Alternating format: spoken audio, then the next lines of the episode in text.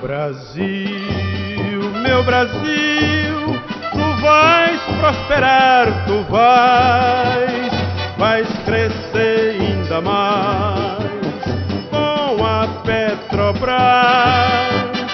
Vais crescer ainda mais com a Petrobras. Agora a coisa vai mudar. O sangue da terra vai jorrar. Porque o nacional monopólio nos deu o nosso rico petróleo. Olá, companheiros de luta.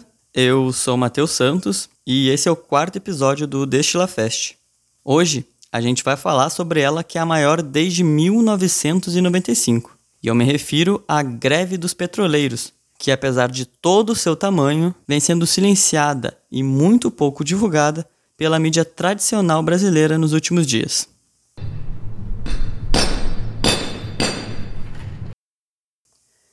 Mas antes de entrar de fato no assunto, vamos a alguns rápidos informes.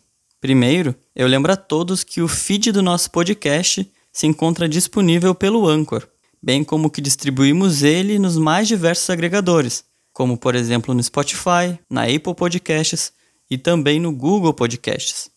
Além disso, acho que cabe ressaltar que a gente está lá no Twitter através do arroba destilacast, tudo minúsculo e com T mudo no final. Nós estamos perto dos mil seguidores lá, então eu peço para que vocês sigam a gente para que nós consigamos bater essa primeira meta, que apesar de não ser nada expressiva, vale muito para nós, que somos um trabalho independente, administrado por educadores e que milita sempre em prol do trabalhador e da esquerda no geral. Por fim, um rápido comentário sobre o episódio com o cientista social e também cristão Leonardo Rossato. Lá, nós falamos sobre os movimentos progressistas dentro das igrejas do Brasil. E, primeiramente, eu gostaria de informar vocês que ele bateu todos os recordes de download dos nossos episódios anteriores. Então, desde já, o meu mais sincero muito obrigado. Em segundo lugar, aconteceu uma coisa curiosa. Após o seu lançamento, que, bom, tinha uma temática polêmica, muitas pessoas entraram em contato por e-mail conosco para relatar suas experiências dentro das igrejas pelo Brasil. Nós achamos isso muito legal e decidimos que a partir do episódio de hoje, nós estaremos deixando a nossa caixa de e-mail aberta a fim de que vocês possam interagir conosco sobre os assuntos que tratamos aqui. Logo, lembre-se então, achou o nosso programa interessante?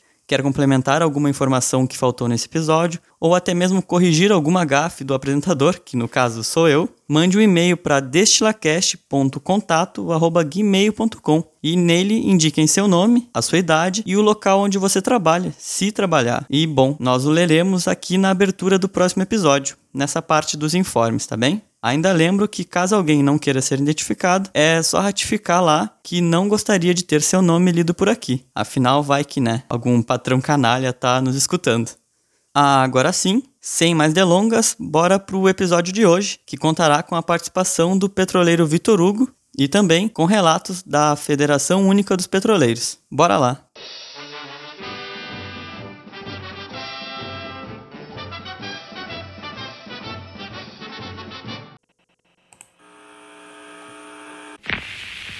Povo sem o seu petróleo é povo sem liberdade.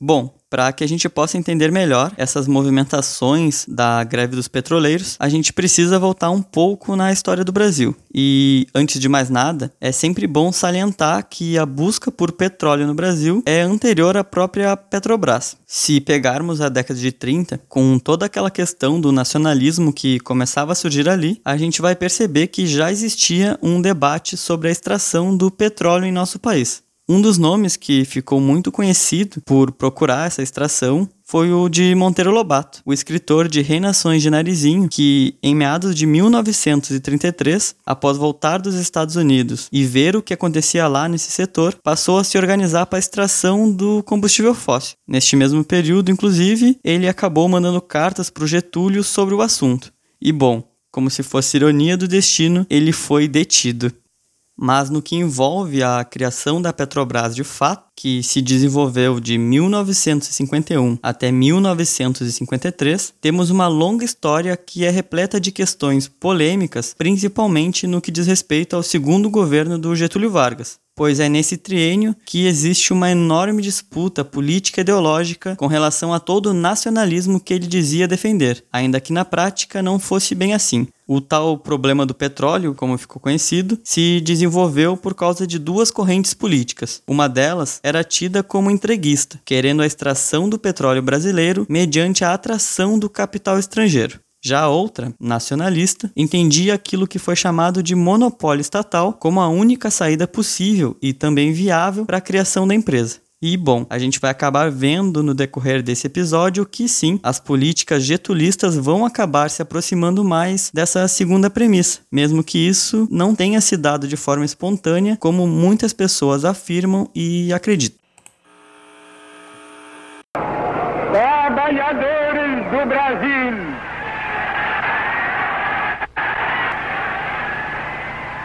Depois de quase seis de afastamento, durante os quais nunca me saíram do pensamento a imagem e a lembrança do grato e longo convívio que mantive convosco, eis-me outra vez aqui ao vosso lado para falar com a familiaridade amiga de outros tempos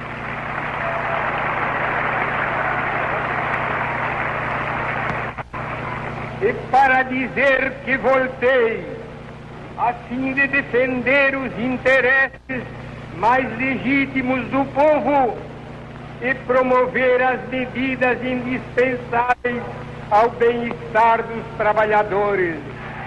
Esta festa de primeiro de maio tem para mim e para vós uma expressão simbólica é o primeiro dia de encontro entre os trabalhadores e o novo governo. E é com emoção que retorno ao vosso convívio neste ambiente de regozijo e de festa nacional, em que nos revemos uns aos outros a céu aberto, em que o governo fala ao povo de amigo para amigo, na linguagem simples, leal e franca com que sempre vos falei. Diferentemente do que era esperado, no programa do petróleo, que foi apresentado por Getúlio em dezembro de 1951, algumas coisas não estavam de acordo com o que se imaginava que ele seria. Afinal, ali não foi proposto um monopólio estatal, que faria da empresa um enorme negócio em prol da soberania nacional, mas sim o que estava sendo posto ali era a criação de uma empresa de economia mista, isto é, que incluía a participação de empresários nacionais e até mesmo estrangeiros na busca e na composição de seu capital. Isso, segundo o historiador Luiz Carlos Martins, se deu porque o presidente queria evitar o debate acerca da questão ideológica que já rondava o país. Em suma, dá para dizer que Getúlio não queria, de forma alguma, criar um mal-estar com os militares e ser confundido com grupos que eles não gostavam. E vocês sabem de quais grupos eu tô falando, né? Ou melhor, de qual grupo eu tô falando. Por causa disso, nessa época houveram passeatas que bradavam por um abaixo a Petrobras, pois a corrente nacionalista, que incluía boa parte do próprio partido de Getúlio, o PTB, enxergava a forma como se estava propondo esse projeto como uma ofensa, um escândalo entreguista e, principalmente, privatizador.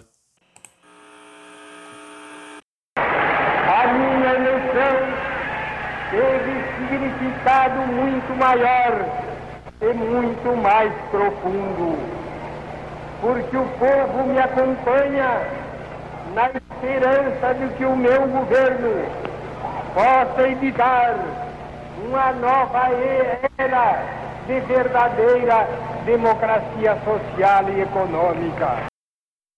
Durante todo o ano de 52, a polêmica do petróleo se deu basicamente por isso. Essa água com açúcar, que foi proposta pelo presidente que viria a se suicidar anos depois, ficou conhecida como a Solução Vargas, sendo muito criticada. Por causa disso, a criação da estatal ficou ameaçada no Congresso, tendo este fato provocado uma demorada negociata na Câmara dos Deputados, que somente ao conseguir incluir o plano do monopólio estatal na empresa, mantendo assim as refinarias privadas fora dela, deu sequência aos trâmites legais de sua criação. Após todo esse dilema, é somente em setembro de 1953 que o projeto passa no Senado. Disso decorreu a Lei 2004, sancionada por Getúlio, que teve nome de Petróleo Brasileiro SA.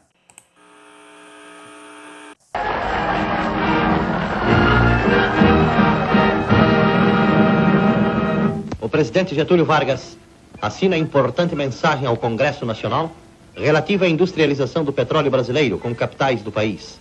Este ato marca o início de uma nova fase da emancipação da economia do Brasil.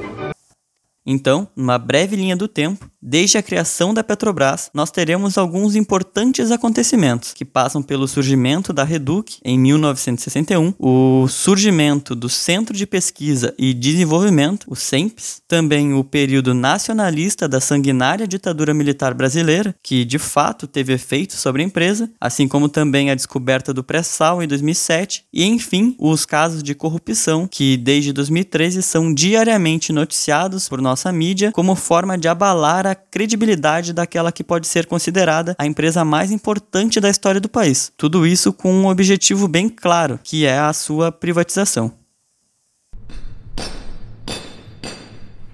Justamente sobre essa temática das privatizações, cabe ressaltar que nos anos de 1990 existiu aquela que é considerada até hoje a maior das greves petroleiras existente em nosso país, surgindo como claro resultado de um surto neoliberal que tomou conta da política brasileira, como resultado do PND, o Programa Nacional de Desestatização, do Collor, que foi endossado pela Rede Globo e, obviamente, tinha como objetivo principal prejudicar o pobre e o trabalhador brasileiro.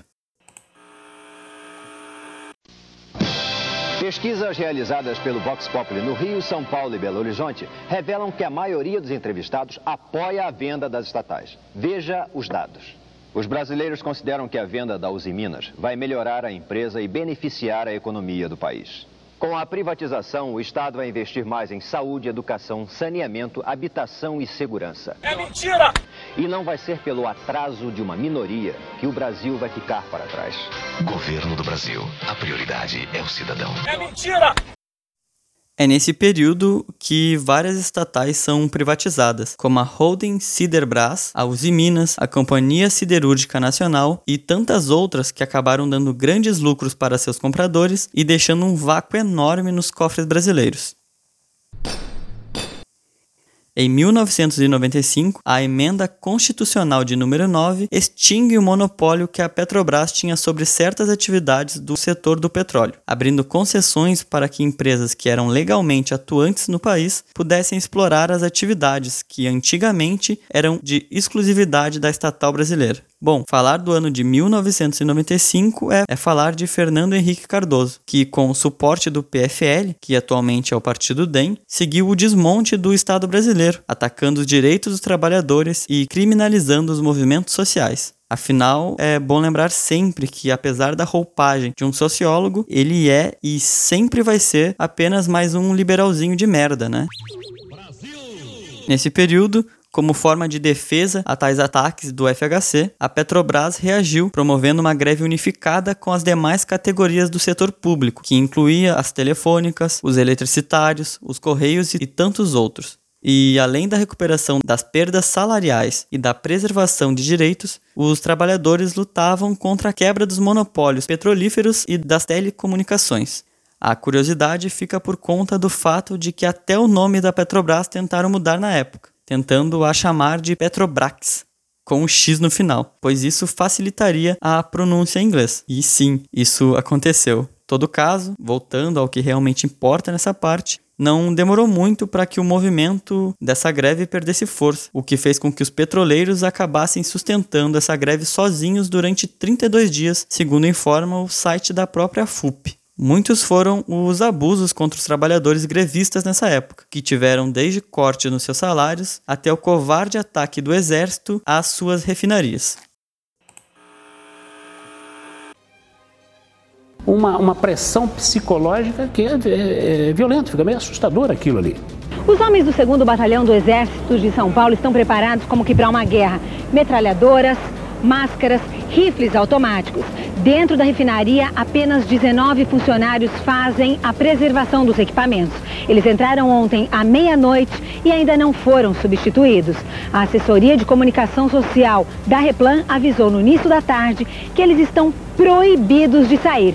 Caso contrário, serão demitidos. Por motivos parecidos, que dizem respeito a uma nova onda de privatizações, bem como também a enorme perda de direitos que já vem acontecendo, os trabalhadores petroleiros têm se organizado em uma nova greve. Antes de inserirmos os nossos convidados no programa, creio apenas que caiba destacar que, diferente do que aconteceu na década de 90, agora essas movimentações contrárias ao poder do Estado e aos direitos trabalhistas são muito bem aceitas, Afinal, o atual governo do Bolsonaro, apesar de se declarar conservador nos costumes, é ultraliberal na economia e, com a popularidade que ele tem, inflama esses discursos declaradamente fascistas contra o Estado brasileiro e também contra as pessoas que fazem dele soberano. É interessante ponderar a importância que a Petrobras tem nesse contexto, uma vez que ela mantém milhares de empregos diretos em todo o nosso país, além de sustentar, de igual maneira, muitas economias locais. Ainda assim, o início da greve não aconteceu somente por causa disso. Bem como foi divulgado pelo Twitter da FUP, o motivo originário dela deu-se muito por causa de uma medida do governo que iria demitir cerca de mil petroleiros de uma refinaria do Paraná, a Fafem, em decorrência de seu fechamento. Tal medida calhorda fez com que uma mobilização, aderida já por mais de 20 mil trabalhadores, parassem suas atividades. E aqui vai um pequeno vídeo postado no Twitter da FUP, o arroba FUP Brasil, dia 11 de fevereiro, em que eles comentam os dias de suas mobilizações e o porquê delas. No último dia 14, recebemos a notícia né, que 100% dos funcionários estariam sendo demitidos. Tive uma reunião com o nosso gerente lá, chamou a gente para uma sala lá e falou, ó, é, a gente está invernando a empresa, vai fechar e a gente não vai ficar com nenhum funcionário aqui na empresa. Todo mundo está demitido. É um baque, né? Eu nunca esperava isso. Eu esperava que ia me aposentar ali. Muda tudo, né? Você fica sem chão, né? Sem, sem perspectiva nenhuma, né? Nada.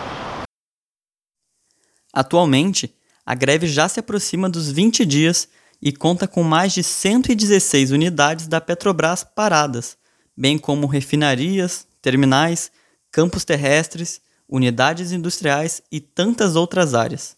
Os petroleiros têm destacado o impacto que a empresa possui nas questões relativas à soberania nacional e também aos empregos no Brasil.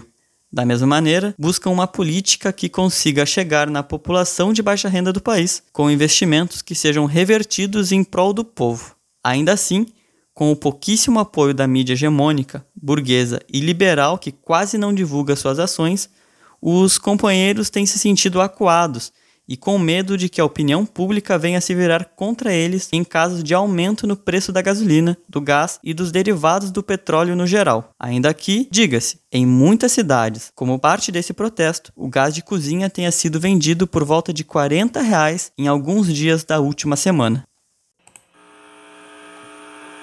Olá, população brasileira.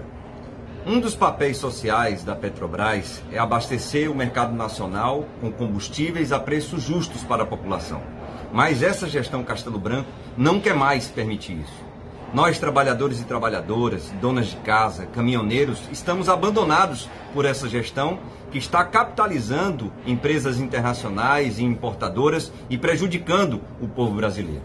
Enquanto nós, trabalhadores e trabalhadoras, petroleiros e petroleiras, queremos trabalhar para produzir derivados de petróleo a preços justos a partir do aumento da capacidade de carga das refinarias, a gestão Castelo Branco, ela quer vender essas refinarias para nós importarmos ainda mais derivados de petróleo e termos preços altíssimos para o cidadão e para a cidadã.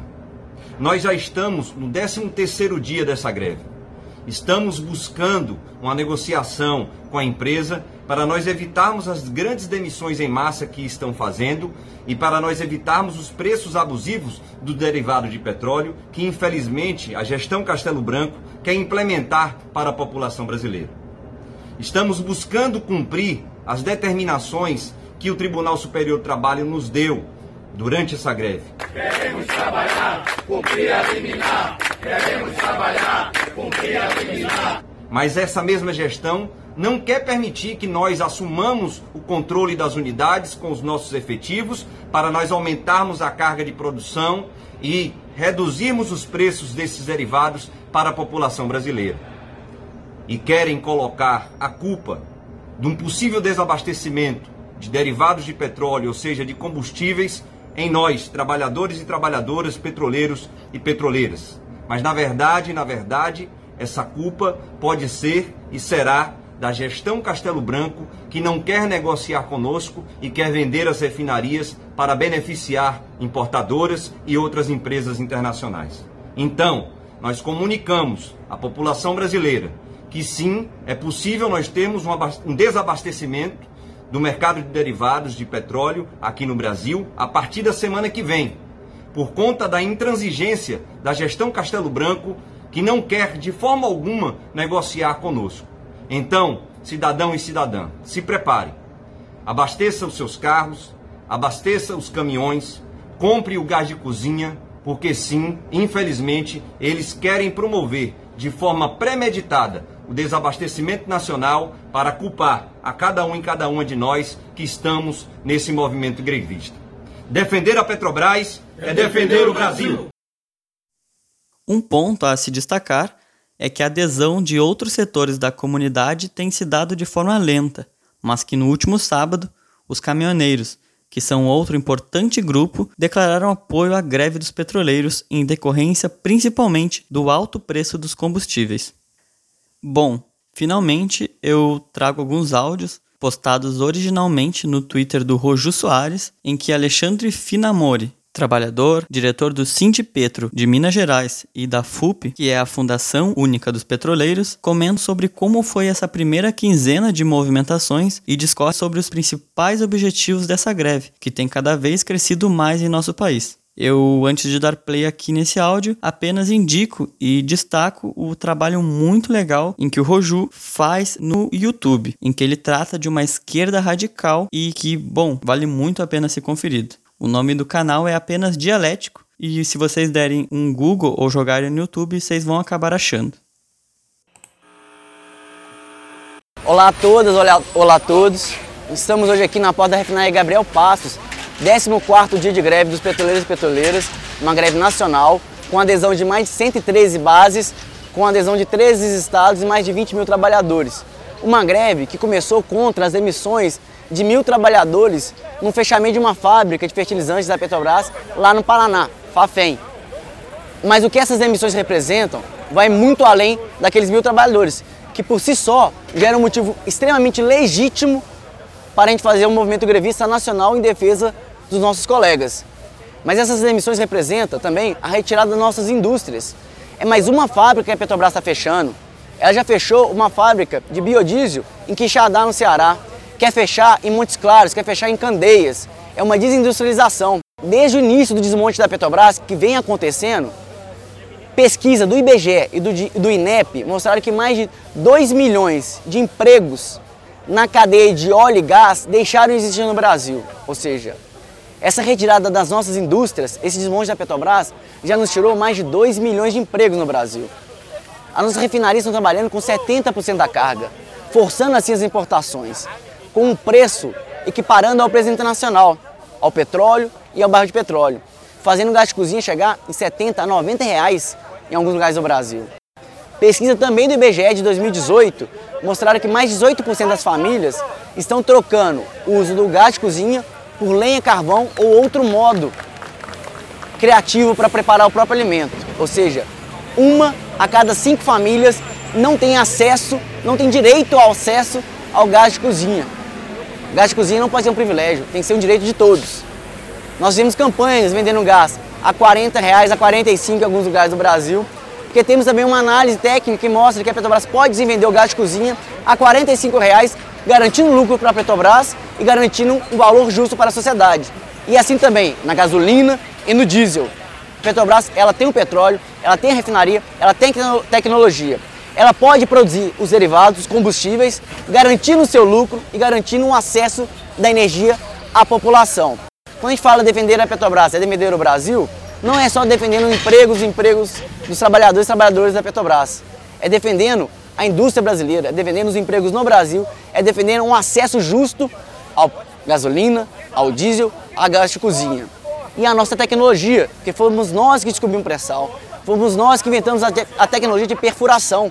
A Shell tentou, foi a primeira pessoa que tentou pré-sal e desistiu. Nós, brasileiros, da Petrobras, investimos em tecnologia, descobrimos conseguimos fazê-lo e agora quer tomar tudo da gente.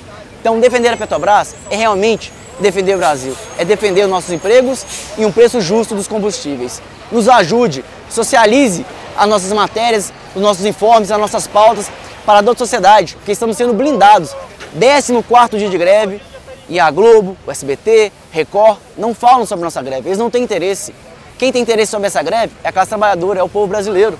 Então nós temos que nos comunicar, nós temos que mostrar a importância desse movimento grevista.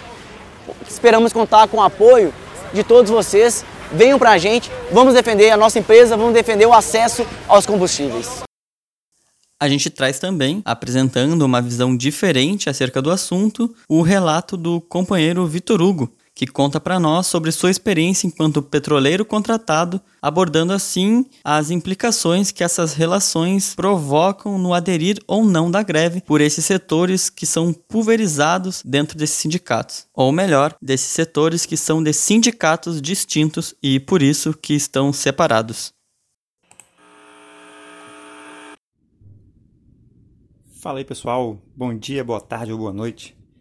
Tá falando aqui é o Vitor Hugo, sou do Rádio Peão Podcast e do Frontcast também, um podcast que fala sobre guerra e geopolítica, etc.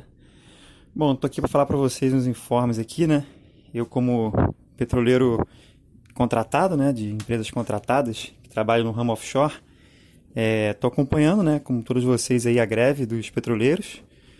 É, só que acredito que vocês já tenham ouvido a fala do companheiro da FUP, né? Que está mostrando aí em loco o que está acontecendo, né? Os, os, detalhes mais pertinentes. Só que tem um, um, outro universo que muitas pessoas não conhecem, né? É que, por exemplo, no, no ramo offshore, ou seja, nas plataformas petrolíferas, nós não somos todos funcionários Petrobras, né? Nós somos também de empresas contratadas, terceirizadas. E ocorre que essa greve, ela, nós não estamos nela. Por quê? Por um simples motivo, né? Os contratados não são, em sua maioria, é, filiados ao, ao Sindipetro, né? E por que nós não somos? É porque quando nós entramos na empresa, ela já está né, ligada a um sindicato da classe dela. Por exemplo, aqui na unidade que eu estou embarcado, nós temos cerca de 20% dos funcionários Petrobras e os demais são de empresas contratadas. Então as representações são bem diversas. É, por exemplo, eu sou o único da, do meu sindicato aqui, então não teria como eu fazer um movimento aqui sozinho, né? Porque eu estaria à mercê da, da, da minha empresa, né? De ser mandado embora, de sofrer algum tipo de, sei, de retaliação. Aqui nós temos representan é, sendo representados pelo sindicatos metalúrgicos, sindicatos dos, dos trabalhadores em construção civil e pintura, sindicato dos trabalhadores offshore do Brasil, temos também. É, mais qual? Enfim, são uma série de sindicatos, são cerca de oito sindicatos representados aqui. O, do, o Sindipetro, ele é o, com certeza, o mais forte, porque, historicamente, o, os funcionários concursados têm condições, tiveram condições de fazer suas, suas reivindicações. E como nós aqui não somos é, fixos, né? Assim, vamos dizer, não somos é, a, cada, a cada dois ou quatro anos, né, nós mudamos de empresa. Então, é bem difícil a gente estar tá, tá, tá 10, 20 anos numa empresa só, como é o caso do, dos colegas da Petrobras. E o que ocorre também é que por conta daquilo que quem já ouviu o nosso podcast lá, que tá, o Rádio Peão Podcast, que tá bem desatualizado, mas quem já ouviu alguns dos nossos, episódios, sabe que eu falo às vezes sobre a falta de solidariedade de classe, né, temos aqui. Aqui não, não temos no, Brasil, né, no mundo em geral, né. Então, o que ocorre é que, fora essa questão do sindicato, né, ocorre uma falta de solidariedade de classe meio que mútua. Né? Muitos colegas contratados é, não se solidarizam com, com o pessoal da Petrobras, até porque muitos têm, ficam, estão em uma condição um pouco mais privilegiada, por conta justamente dessa, dessa capacidade deles de, de se unirem e terem mais união e, e, e adquirirem direitos né, que muitos de nós contratados não conseguimos, justamente por essa pulverização, pelo fato de estarmos mais suscetíveis a retaliações da empresa e tal. Então isso gera um, gera um, um, um acentua a falta de solidariedade de classe, né? Então você vê aqui onde eu tô, por exemplo, né? Tem algumas plataformas que o pessoal todo, é, a maioria dos, dos funcionários Petrobras, eles aderiram à greve. Né? Aqui onde eu tô, apenas duas pessoas, né? Nesse embarque não não embarcaram, ou seja, aderiram à greve, né? Os demais estão trabalhando de forma normal. É uma coisa também que eu queria explicar, né, para o pessoal entender, é que como ocorre uma greve, né, a bordo. Acho que é diferente do que como ocorre na, nas refinarias, né? Aqui o, o ápice, né, é a produção. Então, quando ocorre uma greve, né, os, os, os operadores de produção, eles entregam a planta, ou seja, eles param de trabalhar e teoricamente a empresa, é, a plataforma não produziria petróleo, não ia extrair, não ia extrair petróleo da, da unidade. Só que aí eles, eles embarcam né, o, os supervisores, coordenadores e às vezes gerente da base ou engenheiros da base ou que estão de folga para poder suprir e manter a, a plataforma produzindo, né?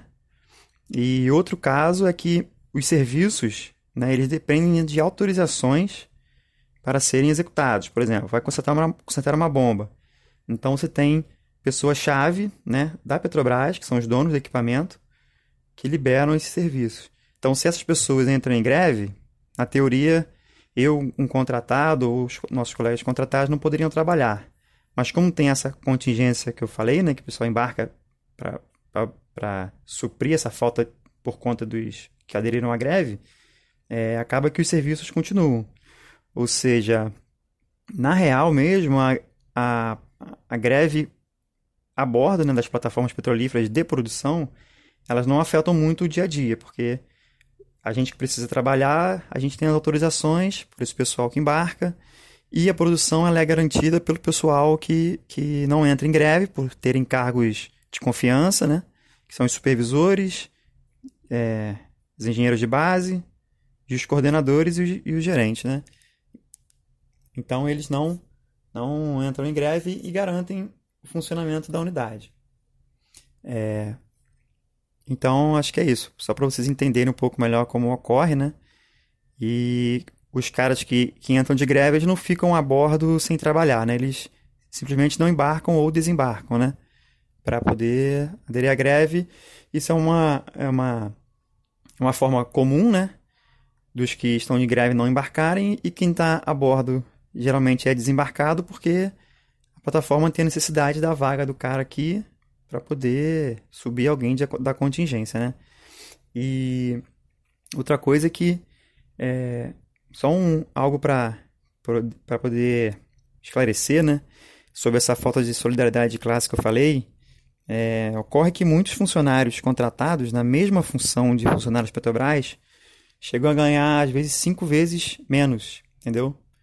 Por que isso ocorre? Porque o funcionário é, concursado, né, ele tem uma série de, de, de ajustes de salário, né, uma diversidade de, de situações em que durante 10, 20 anos ele tem um aumento progressivo no seu salário. E já os contratados não. Justamente por aquilo que eu falei, que é que são a troca de empresa, que é a troca de empresas, né? A gente, a gente troca de empresa a cada contrato, que os contratos são, são por tempo determinado, os contratos das empresas com a Petrobras. é, a cada contrato, né, a gente troca de empresa e pode manter o mesmo salário ou podemos diminuir o nosso salário. Por quê? Porque esses contratos para trabalhar offshore e, e também nas, nas bases das, das plataformas em terra, é, eles são feitos por licitações. Então, tecnicamente, o primeiro item de avaliação é o valor do contrato. Então, antes de ser avaliada a condição da empresa de, de pegar o contrato, é avaliado, a primeira etapa eliminatória é o valor. Então, a empresa que joga o valor mais baixo ganha numa primeira etapa. Então, se uma empresa, um exemplo, né, é, gastou, ganhou o contrato anterior com 2x, então a empresa que vai tentar o próximo contrato, ela sabe que com aqueles 2x ela consegue manter o contrato. Então, para diminuir, o que, que ela, eles fazem geralmente? Eles cortam no, no salário, entendeu? Então, por exemplo, se um funcionário ganha num contrato ganha 10, na renovação desse contrato, a empresa que entra, ela oferece 8, 6, 5, entendeu? Então, é, é pegar ou largar e tem acontecido nos últimos anos essa decrescência do nosso salário. É, em relação ao, ao, ao fator crescente do salário dos funcionários concursados, né? Não que, que a gente acredite que eles devam perder os direitos, longe disso. Mas a gente sabe que existem condições de, de manter um salário padrão também para os contratados, né, de, de forma mais digna, porque por conta dos riscos que nós corremos, né, por conta da atividade em si, por conta do nosso transporte, a gente embarca por aeronave, né, por helicóptero, que é um tem, de certa forma tem um risco. A gente, como as pessoas não moram na mesma cidade, né, nós moramos em cidades diferentes, alguns em outros estados. É, tem, tem um transporte também, né, para se deslocar até o aeroporto, então também tem, tem esses riscos. E, e é isso, né? A gente, a gente acredita, né? Nós, eu falo agora por todos os contratados, né? Ou pela maioria deles, a gente acredita que há condições de, de nós também temos um salário é, mais digno, né? Só que é, dentro do capitalismo, né? E principalmente por conta da, da, dos últimos tempos, né? Do, da forma mais abrupta com que, que esse capitalismo vem se apresentando, é, a tendência nossa é, é, ser apertados para baixo, né? Então, é, então é isso. Queria contar essa, esse nosso lado aqui dos contratados que estamos so, nos solidarizamos, mas infelizmente não temos a força necessária para poder fechar essa greve junto com eles, né? Então, até porque os interesses são nossos também. Há outro fator também que, que dentro dos funcionários Petrobras que não adentram, né, que não, não entram na, na greve, é o fator político, né? É, eles e muitos contratados também entendem a greve como simplesmente é, eu tenho que defender aqui o que está me apertando agora, né?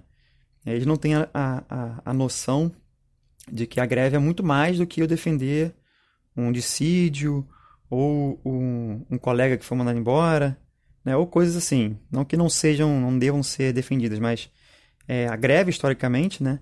ela tem um conceito mais amplo, né? Ela tem um, se a gente lembrar da greve de 1917, o que, que ocorreu, né? Uma fábrica, teve um problema numa fábrica e as outras se solidarizaram e entraram junto, né?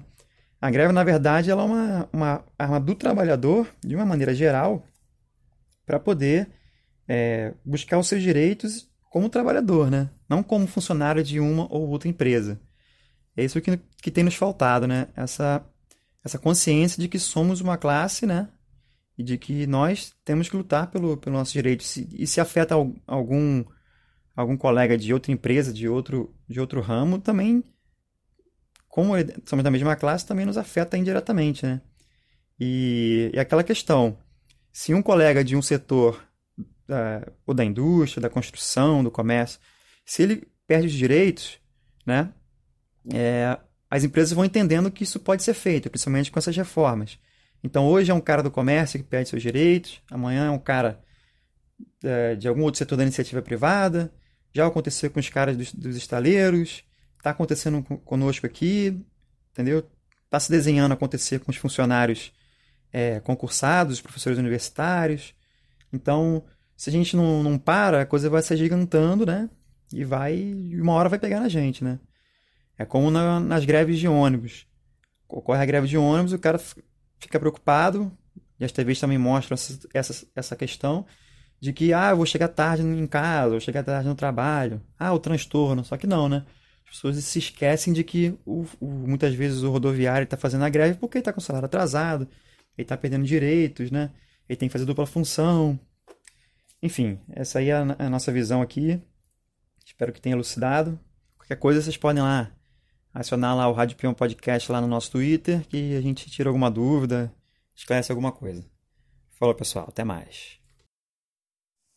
De antemão, a gente agradece o Vitor Hugo por se dispor a participar conosco do nosso podcast e, como a gente pode perceber a partir da fala do amigo, existem muitas questões em jogo nessa greve, que passam desde a solidariedade de classe entre colegas até o modo como esses movimentos se auto-organizam. E é por isso que é tão importante o apoio de todos a ela para um melhor futuro para o Brasil. Mais do que isso, essa greve se faz fundamental para que consigamos manter o mínimo de controle sobre as instituições instituições brasileiras. Há de se ponderar ainda que Ives Gandra, ministro do Tribunal Superior do Trabalho, TST, a partir de uma ação inconstitucional e monocrática, acabou decretando que essa greve era ilegal. Isso, evidentemente, foi rebatido pela FUP, que indicou que irá recorrer da decisão e orientou que todos os petroleiros e sindicatos que fazem parte dela se mantenham mobilizados, ou seja, ratificando ainda mais a necessidade do apoio da população a essas movimentações. Olá, petroleiras e petroleiros. Nós fomos informados através de maneiras ainda não oficiais sobre uma decisão nova do ministro Ives Gandra a respeito da nossa greve, que é legítima, legal e constitucional. Infelizmente, o ministro Ives Gandra, cumprindo o papel que lhe é cabido de, infelizmente, defender o patrão ou o patronato, ele, infelizmente, julga a nossa greve abusiva e ilegal, divergindo da Constituição Federal Brasileira de uma forma monocrática e indo de encontro a uma decisão de colegas seus do Tribunal Superior do Trabalho, da seção de dissídios coletivos ali do TST. Isso porque a Petrobras, através do seu jurídico, ingressou com ação cautelar no Supremo Tribunal Federal que deu plenos poderes ao ministro Ives Gandra. Nós entendemos que essa decisão ela é inconstitucional e os nossos advogados de todo o Brasil estarão sim vendo uma forma de questionar essa decisão monocrática do ministro Ives Gandra. O tempo da democracia é um tempo que ultrapassa de vez em quando o tempo da internet. Por isso, a FUP está consultando cada um dos seus sindicatos, que está consultando cada um das suas bases.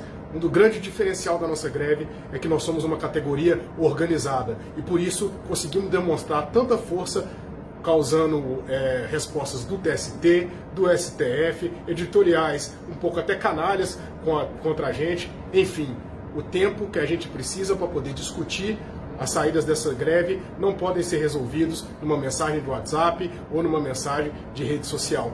Nós vamos conversar com os nossos sindicatos e com a nossa base para definir qual vai ser o melhor caminho que a federação e seus sindicatos irão tomar. Enquanto o Castelo Branco fala que está tudo dentro da normalidade, a própria NP fala diferente.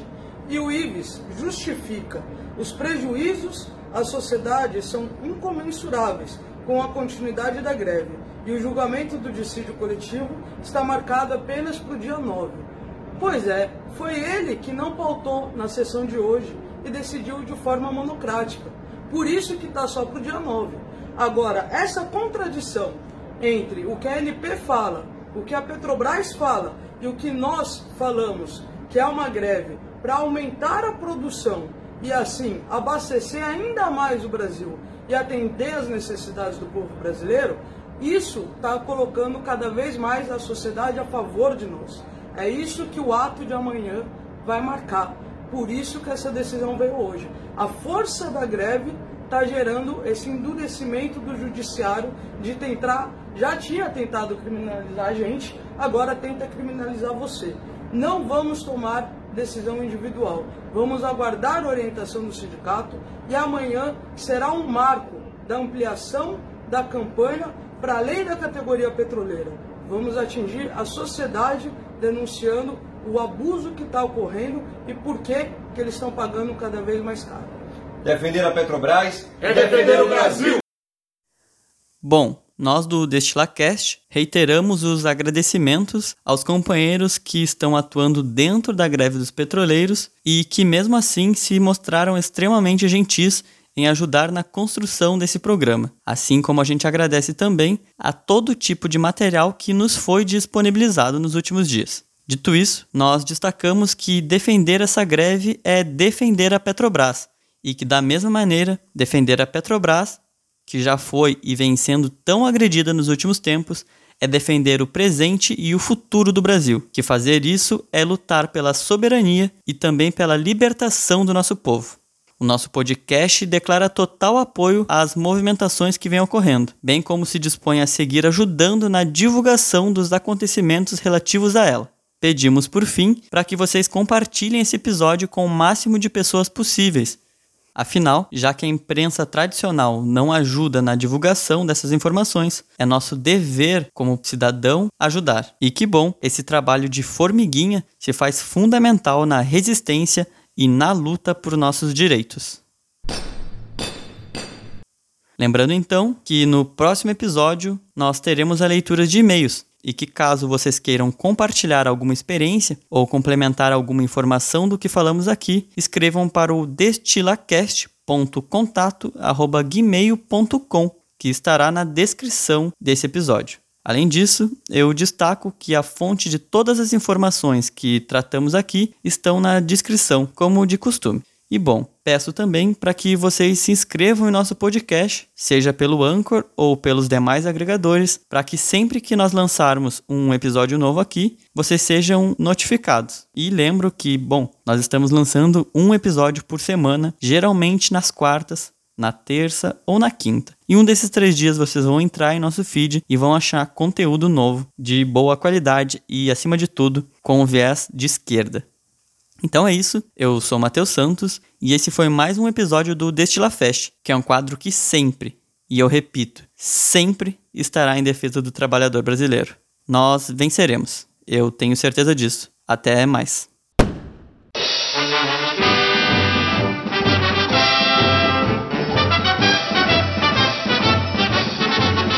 Brasil, meu Brasil, vais prosperar, tu vais, vais crescer ainda mais com a Petrobras.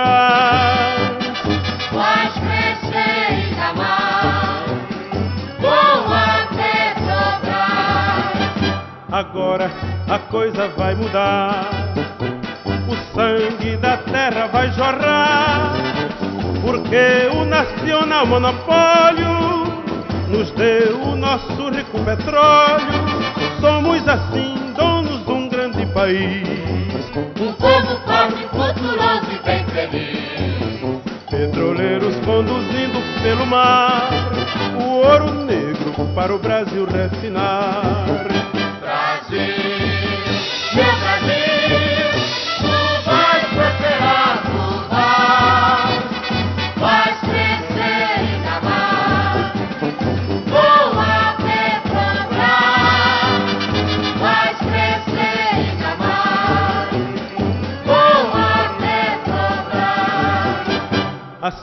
Mataripe, Cubatão, o óleo do Brasil destilarão. Candeias, Maceió e Nova Olinda, os campos de nossa riqueza infinda, terão de dar produção para o Brasil. E nossa terra não será só Orani. Conselho Mundial entre as nações, nós brasileiros temos de ser campeões.